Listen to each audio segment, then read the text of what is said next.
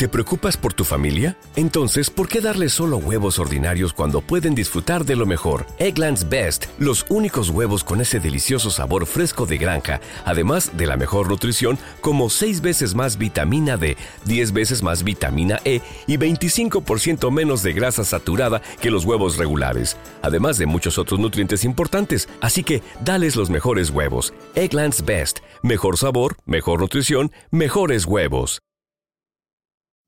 Hay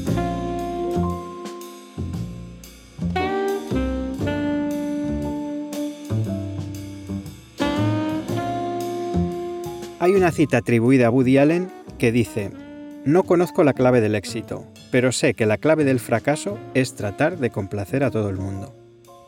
La verdad es que no soy muy aficionado a las citas, pero este me parece un buen consejo a seguir, tanto en lo personal como en lo profesional. Curiosamente, antes de conocer la cita, llegué a la misma conclusión por una experiencia que te voy a contar. A mediados de los años 90, trabajaba gestionando una tienda de electrodomésticos en un pueblo pequeño. En realidad, además de electrodomésticos, había muchos más productos, pero esa historia la contaré en otra ocasión. Como muchos de los que me estáis escuchando, me encargaba de todo. Las compras, los escaparates, la atención a los clientes, solo me libraba de la contabilidad. Los fines de semana los dedicaba a una actividad medio personal y medio profesional. Ponía música en un pub de un pueblo cercano. Era medio personal porque me encanta la música y medio profesional porque me pagaban por hacerlo. Cuando eres el responsable de poner música en un pub o en una discoteca, eres el encargado de seleccionarla y de marcar una línea concreta. Esto es lo que te hace distinto como disjockey y lo que da un sello característico al local, Además, la selección y el orden de las canciones en una secuencia concreta no es casual. Al contrario, lo que se busca es crear un efecto en las personas que reciben esa música. Esto es algo que hacen muy bien los disjockeys con más experiencia. Van calentando el ambiente y saben subir y bajar la intensidad en busca de ese efecto. En un pub, por ejemplo, buscan que entre gente o que se vacíe el local, que bailen o que paren y pidan consumiciones. Claro, Toda esta planificación es poco compatible con que un cliente te pida la canción que le apetezca en ese momento. Por eso hay dos tipos de disjockey. Los que atienden las peticiones de sus clientes y los que siguen una planificación. Cuando atiendes las peticiones de tus clientes, la línea musical se acaba convirtiendo en un batiburrillo insufrible. Pero si sigues una planificación, puede haber clientes que sientan que no se les escucha es un dilema parecido al que solemos tener en una tienda cuando nos planteamos cómo escuchar al cliente. Por un lado, toda la vida hemos escuchado aquello de que el cliente siempre tiene la razón. Yo mismo nunca me canso de repetir que hay que responder a las necesidades y expectativas del cliente. Así que de alguna manera tenemos que escuchar al cliente. Pero la clave no está tanto en escucharlo como en la manera de hacerlo y sobre todo en cómo procesar esta información y convertirla en decisiones de mejora del negocio. Y este será el tema del que hablaremos hoy. Además, si quieres saber si yo era un disjockey de los que atienden las peticiones de sus clientes o de los que siguen una planificación, tendrás que esperar a que lo aclare en el final del episodio.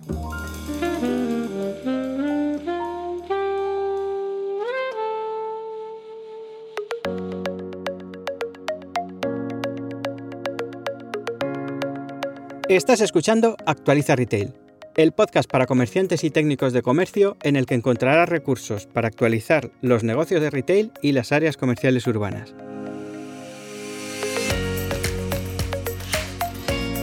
En los próximos minutos te acercaré los métodos y las estrategias de las grandes empresas de retail adaptadas a la realidad del comercio local para mejorar la conexión con los clientes y aumentar las ventas. Soy Celestino Martínez, director de la consultora Actualiza Retail y creo que la actualización de las áreas comerciales urbanas es una de las mejores maneras de impulsar la economía local y de crear ciudades más humanas.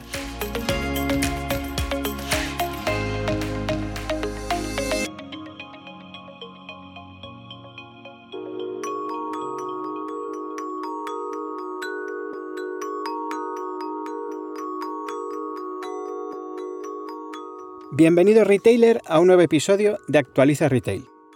En el episodio anterior Te comentaba que estábamos trabajando en los próximos programas de actualización para varias localidades y la buena noticia es que avanzan muy bien. De hecho, espero confirmar el primero de ellos en el próximo episodio. Además, estamos preparando otras actividades enfocadas a los mercados de abastos y seguro que van a ser interesantes porque es un tipo de comercio en el que he trabajado anteriormente. También estoy preparando una nueva edición del programa de diseño de servicios, así que lo iremos comentando. Aunque se escapa un poco del ámbito del comercio local, también puedo confirmar ya que impartiré la cuarta edición del taller online de creación de podcast. Será el 22, 23 y 24 de marzo y estará dirigido a profesionales independientes y emprendedores del País Vasco. Te dejaré el enlace a la información en las notas del programa. También me gustaría recordar que solo te quedan unos pocos días para que participes en la nueva edición de Conversaciones Retail en la que hablaremos con Jorge Mas sobre su último libro, Retail Power, 50 acciones para superar la adversidad en retail. Será el 16 de febrero a las 10 de la mañana hora española y también encontrarás el enlace en las notas del programa. Como te decía antes, hoy hablaremos de cómo escuchar al cliente y como es costumbre lo hemos comentado con Bolsalea, nuestro patrocinador para esta temporada. En Bolsalea llevan ya más de 10 años escuchando a sus clientes para confeccionar y personalizar el embalaje más adecuado a sus necesidades. Así que están en contacto diario con muchos clientes de sectores y tamaños distintos, con enfoques distintos y en ciudades diferentes. Esto les da una visión muy completa y les permite añadir mejoras a muchos de los proyectos que hacen para ellos. Muchas veces estas necesidades están relacionadas con el producto, pero en los últimos años se han ampliado a la elección de los materiales y al modo en que se hacen.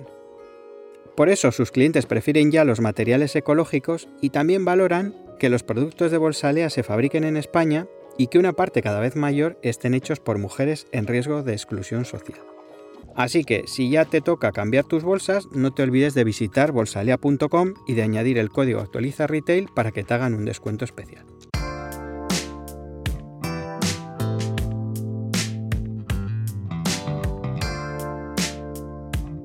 En la introducción recordaba la cita de Woody Allen que dice que la clave del fracaso es tratar de complacer a todo el mundo. Si hay un ámbito en el que es especialmente recomendable seguir esta recomendación es en la gestión de un comercio. En las últimas semanas he vuelto a comprobarlo en dos programas de actualización en los que estuve trabajando. En estos programas me encontré varios casos de gestores de comercio que con la mejor de las intenciones habían ido aplicando pequeños cambios a sus negocios a partir de la escucha de sus clientes. Casi todos los cambios tenían que ver con la ampliación del surtido, en unos casos para aumentar el número de productos que vendían a sus clientes, en otros introduciendo nuevos productos para atraer a perfiles de clientes que no tenían y tratar de fidelizarlos. En todos los casos, la intención de agradar al máximo posible de clientes había terminado por emborronar la propuesta de valor del negocio y volviéndose en su contra. Tratando de complacer a todo el mundo, estaban avanzando hacia el fracaso. Reconozco que la situación es difícil de entender, porque toda la vida hemos escuchado aquello de que el cliente siempre tiene la razón. Además, lo cierto es que hay que escuchar al cliente. Yo mismo nunca me canso de repetir que hay que responder a sus necesidades y expectativas. Sin embargo, y como veremos durante el episodio, es muy importante saber a quién escuchar y cómo hacerlo.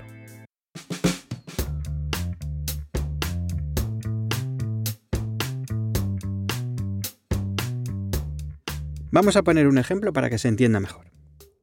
Imagina que tienes una frutería en la que vendes frutas y verduras de una calidad entre media y alta. En realidad tu negocio es más que una frutería. Es una tienda de conveniencia porque ofreces productos más allá de las frutas y las verduras. Casi lo que se conocía antiguamente como un ultramarinos o un colmado. Tus clientes aprecian tu producto por su calidad, conocen las variedades y procedencias de las frutas y verduras que vendes y pagan su precio convencidos. En principio no te preocupas por ofrecer productos de precio y calidad más bajos, porque ya hay otra frutería muy cerca que lo hace. Sea el alimento que sea, tus clientes prefieren productos selectos. Sin embargo, como estás en una zona de paso, de vez en cuando entran personas a pedirte productos que no tienes. Hoy son bebidas frías, mañana colacao y tomate frito. Un día Uno de los representantes que te visita te ofrece un expositor de bollería industrial y no te lo piensas demasiado. Sin darte cuenta, el surtido de tu negocio ha ido mutando. La mitad de la tienda se ha ido llenando de productos de marcas que puedes encontrar en cualquier supermercado. Mientras tanto, las frutas y verduras que antes eran las protagonistas de tu tienda van quedando relegadas a una esquina alejadas de la vista de los paseantes.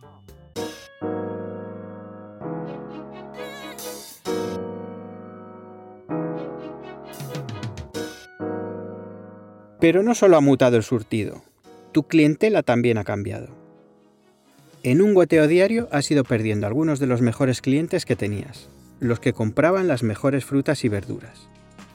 Y el resto parece haberse vuelto loco. Unos solo compran frutas y verduras, otros solo compran productos de las estanterías, pero hay algo en lo que están de acuerdo tanto los de las alcachofas de Tudela y los melocotones de Calanda, como los de las cervezas y las patatas fritas todos parecen estar descontentos. Unos ya no compran las frutas y las verduras con tantas ganas como antes y otros se quejan del precio del tomate frito y del colacao.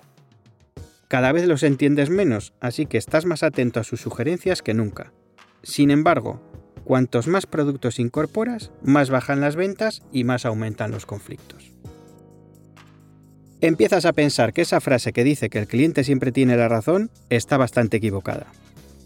Te cuesta entender cómo ha empeorado tanto el negocio y te preguntas qué has estado haciendo mal, si al final solo has escuchado a tus clientes.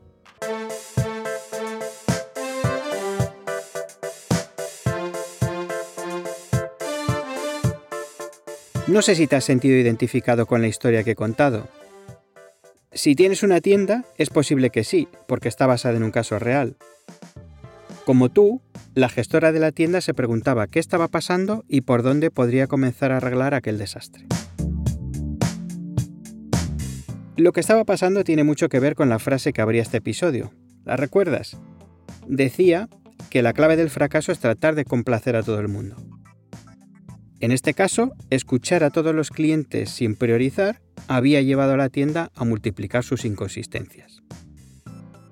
Por un lado tenemos una combinación de productos selectos con productos de lo más generalista.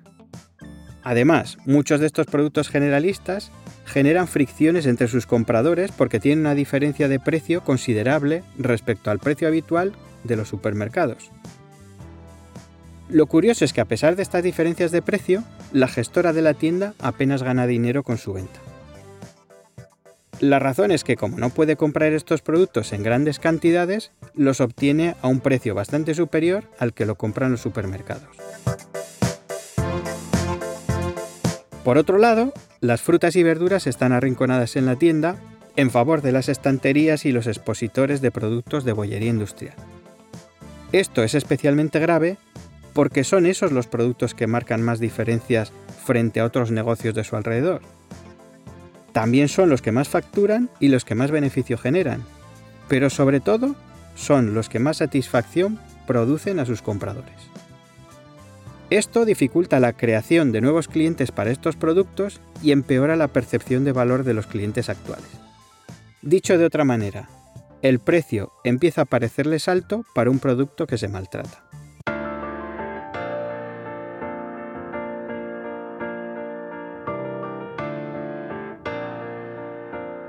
Para evitar estas situaciones hay que tener unas cosas claras antes de escuchar a los clientes.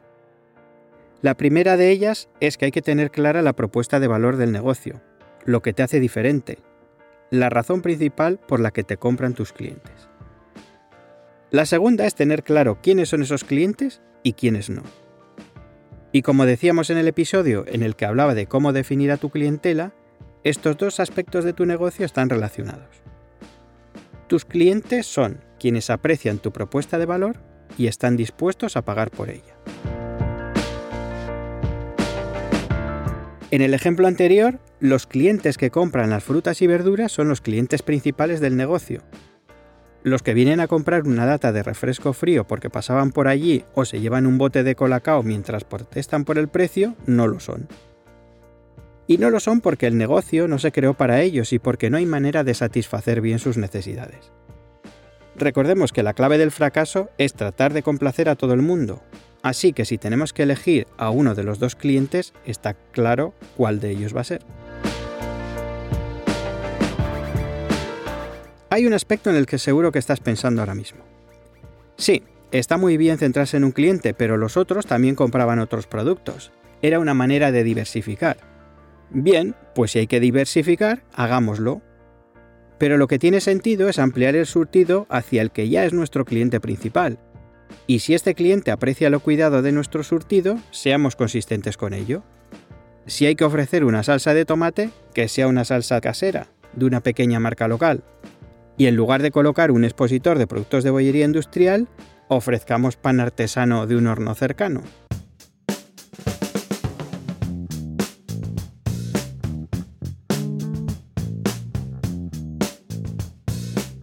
Entonces, ¿quiere decir esto que no tenemos que escuchar a los clientes? Claro que no, pero tenemos que escuchar a los que realmente son nuestros clientes, porque el éxito de nuestro negocio está en satisfacer sus necesidades y sus expectativas. Es decir, ofrecerles lo que quieren y como lo quieren. Así que vamos a recordar que el cliente no es todo el que entra por la puerta, ni siquiera muchos de los que compran algo de vez en cuando son clientes. Nuestros clientes de verdad son quienes aprecian nuestra propuesta de valor y están dispuestos a pagar por ella. Si has hecho un buen trabajo segmentando a tu clientela, va a resultarte sencillo saber a qué cliente tienes que escuchar cuando tengas que hacerlo en la tienda. Si no has hecho esta segmentación, te recomiendo que escuches el episodio 13 en el que hablaba precisamente de cómo definir tu mercado objetivo. Pero como vamos a ver a continuación, la información sobre nuestro cliente nos puede llegar de distintas maneras.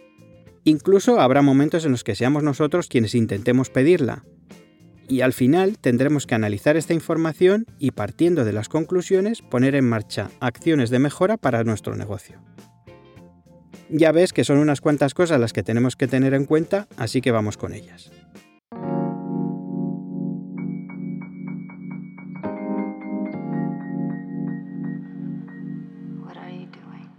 Una de las maneras que tenemos de escuchar al cliente es a través de un estudio, un listado de tendencias o los resultados de algún informe.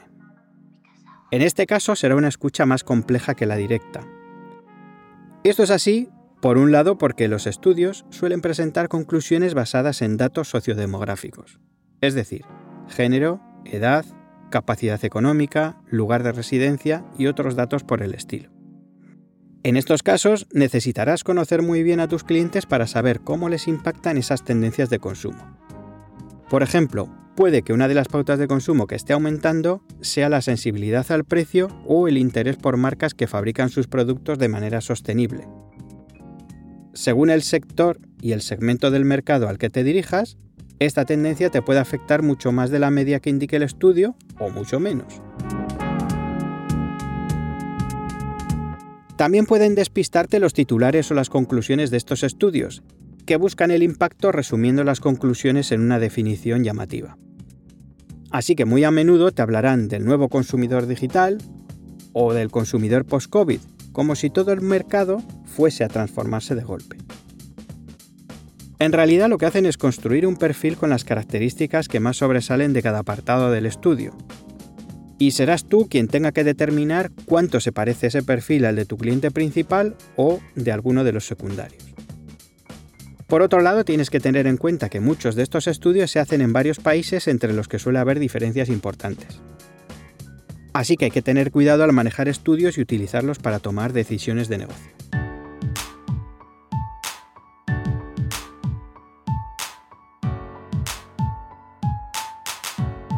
Escuchando a nuestro cliente recopilaremos bastante información. Sin embargo, es posible que esta información sea insuficiente para que podamos tomar decisiones a partir de ella. Por eso muchas veces necesitaremos obtenerla de forma proactiva. Vamos, que preguntaremos al cliente para saber su opinión. Ya sea de viva voz o a través de encuestas, preguntar bien no es nada sencillo.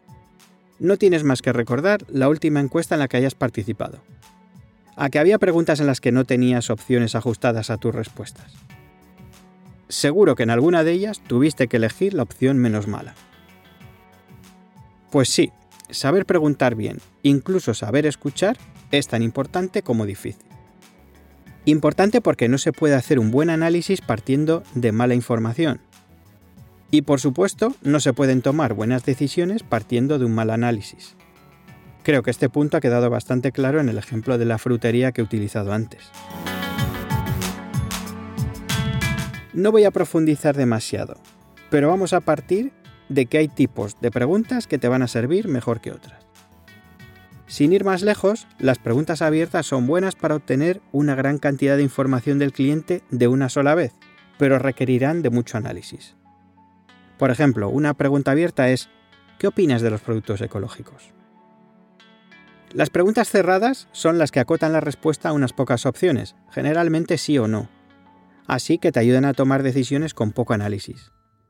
Por ejemplo, cuando le preguntas a tu cliente si pagaría un euro más por un aguacate ecológico. Cuando hablemos de procesos de atención al cliente profundizaré más en las técnicas de interrogación, pero creo que utilizando bien estas dos técnicas vas a notar diferencias.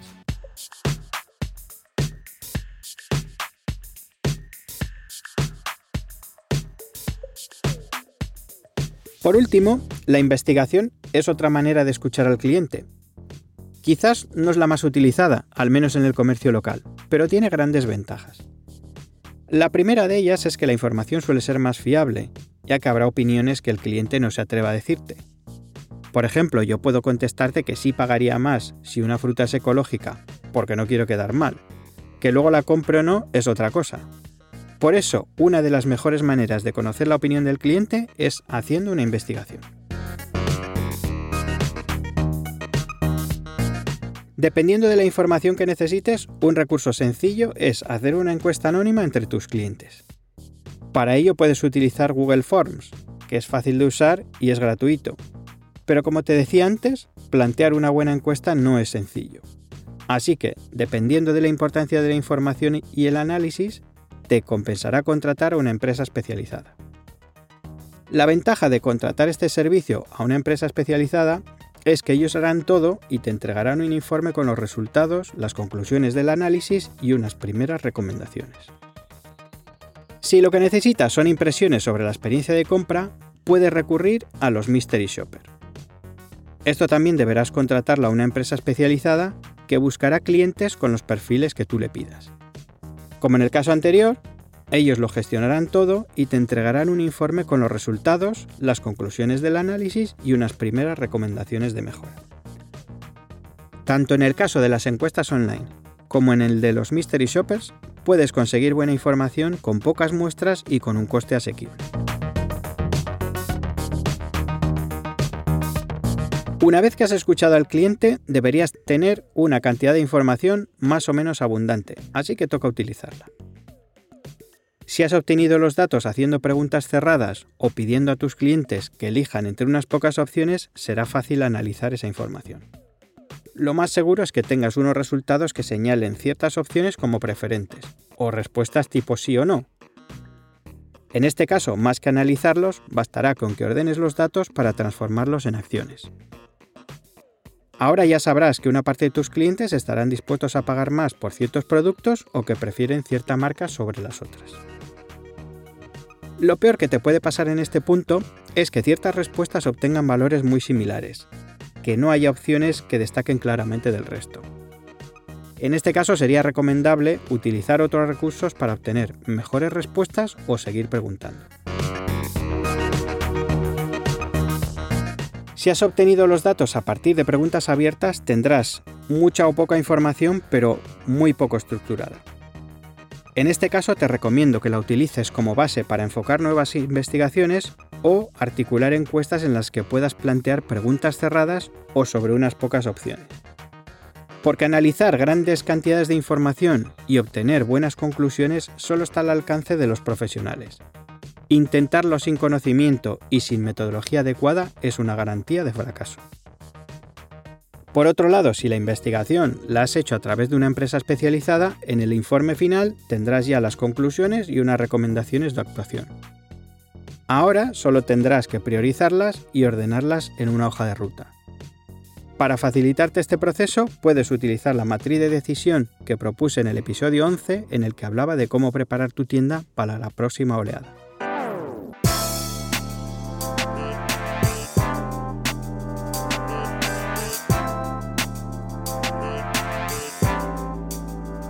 Si eres un técnico de comercio, seguro que te estás preguntando cómo puedes escuchar al cliente del área comercial urbana en la que trabajas a diario. En realidad no es tan distinto. De hecho, partimos del mismo punto. Nuestros clientes de verdad son quienes aprecian nuestra propuesta de valor y están dispuestos a pagar por ella. En este caso, los clientes que aprecian nuestra propuesta de valor son los que ya compran en el área, sin embargo, tendremos que profundizar para saber qué parte de la propuesta de valor están comprando. Por ejemplo, es muy probable que la mayoría de clientes del área comercial urbana lo sean de las tiendas de alimentación y de la hostelería, pero no de las tiendas de equipamiento de la persona o del hogar. Una parte importante de las acciones en un área comercial urbana se enfocan a aumentar la actividad económica. Por eso te interesará conocer las razones por las que la clientela compra en unas tiendas y en otras no. Como no es habitual que haya recursos propios para investigar, lo recomendable es hacerlo a través de una empresa especializada. Según el tipo de investigación que se plantee y los resultados que se quieran obtener, es posible que se combinen diversas herramientas. Las más frecuentes serán las encuestas, los mystery shoppers o los focus group. Al final de la investigación el análisis y las conclusiones serán más complejos que los de un comercio, como también lo serán las decisiones que haya que tomar a partir de ello. Por ejemplo, uno de los resultados habituales de estas investigaciones suele indicar que hay una desconexión de la población más joven con el comercio local. Así que se recomienda la apertura de negocios dirigidos a ellos que después cierran uno tras otro por falta de ventas.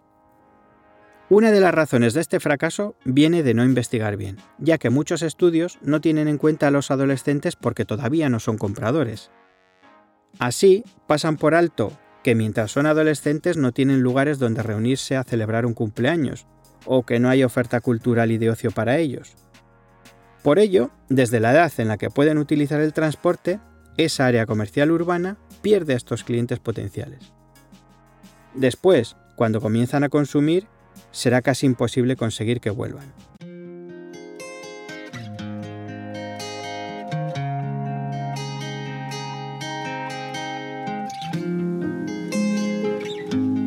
En este ejemplo se aprecia lo complejo que es crear una hoja de ruta de acciones de mejora de un área comercial urbana, sobre todo porque los recursos suelen ser limitados, así que es imprescindible que haya una estrategia de actualización del comercio local que guíe las acciones.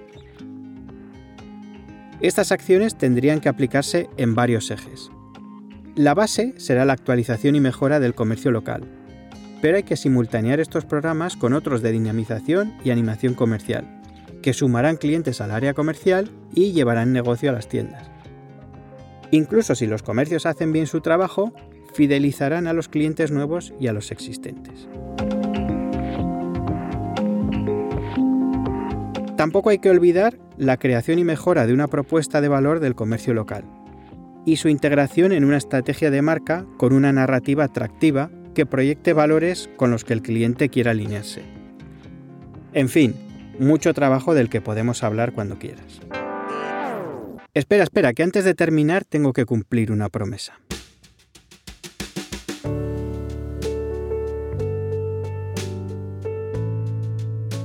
Como recordarás al principio del episodio, te contaba una pequeña historia de cuando era disjockey en un pub. Además, explicaba que unos disjockeys atienden las peticiones de sus clientes y otros siguen una planificación, y que tendrías que esperar hasta el final del episodio para saber cuál de ellos era yo. Como te puedes imaginar, seguía una planificación. Sin embargo, dentro de esta planificación ya contaba con los gustos de los clientes, como la clientela era muy variada y en aquella zona había otros pubs, había diseñado una línea musical con un sello propio. Este sello era un poco más ecléctico que el del resto de los pubs y además tenía una manera característica de aplicarlo. A primera hora de la tarde, los clientes querían hablar, así que la música era secundaria. Utilizaba un volumen más bajo y seleccionaba estilos relativamente tranquilos. En ese momento atendía las peticiones de los clientes siempre que no contrastasen mucho con el momento. Conforme avanzaba la noche, las ganas de conversar bajaban y subían las de bailar, así que subía el volumen de la música y me concentraba en ciertos estilos. En este punto era más difícil atender las peticiones de los clientes porque cada tema buscaba provocar una reacción en la audiencia. Solo descartaba con mucha amabilidad las peticiones más inapropiadas. El resto de peticiones las atendía en el momento que consideraba adecuado. De esta manera, muchos clientes descubrían nueva música cada fin de semana y no dejaban de venir porque el ambiente era muy bueno. Como ves, mucho antes de aplicarlo en un comercio, ya estaba utilizando la misma estrategia para escuchar al cliente que te acabo de contar y que espero que utilices tú también a partir de hoy.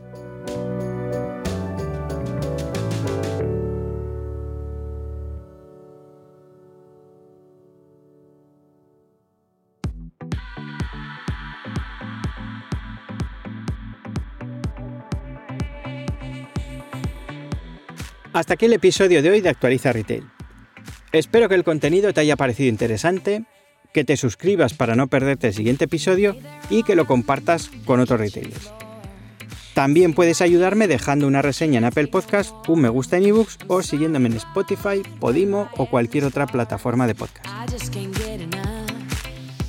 Si quieres que imparta un webinar o un taller para tu evento o institución o quieres información sobre los nuevos programas de actualización de áreas comerciales urbanas, puedes contactar conmigo a través de mi web personal celestinomartinez.com.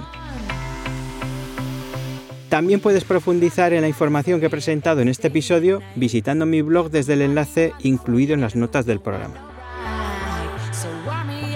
Nada más por hoy. Más recursos para actualizar los negocios de retail y las áreas comerciales urbanas en el próximo episodio. Hasta pronto, retailer.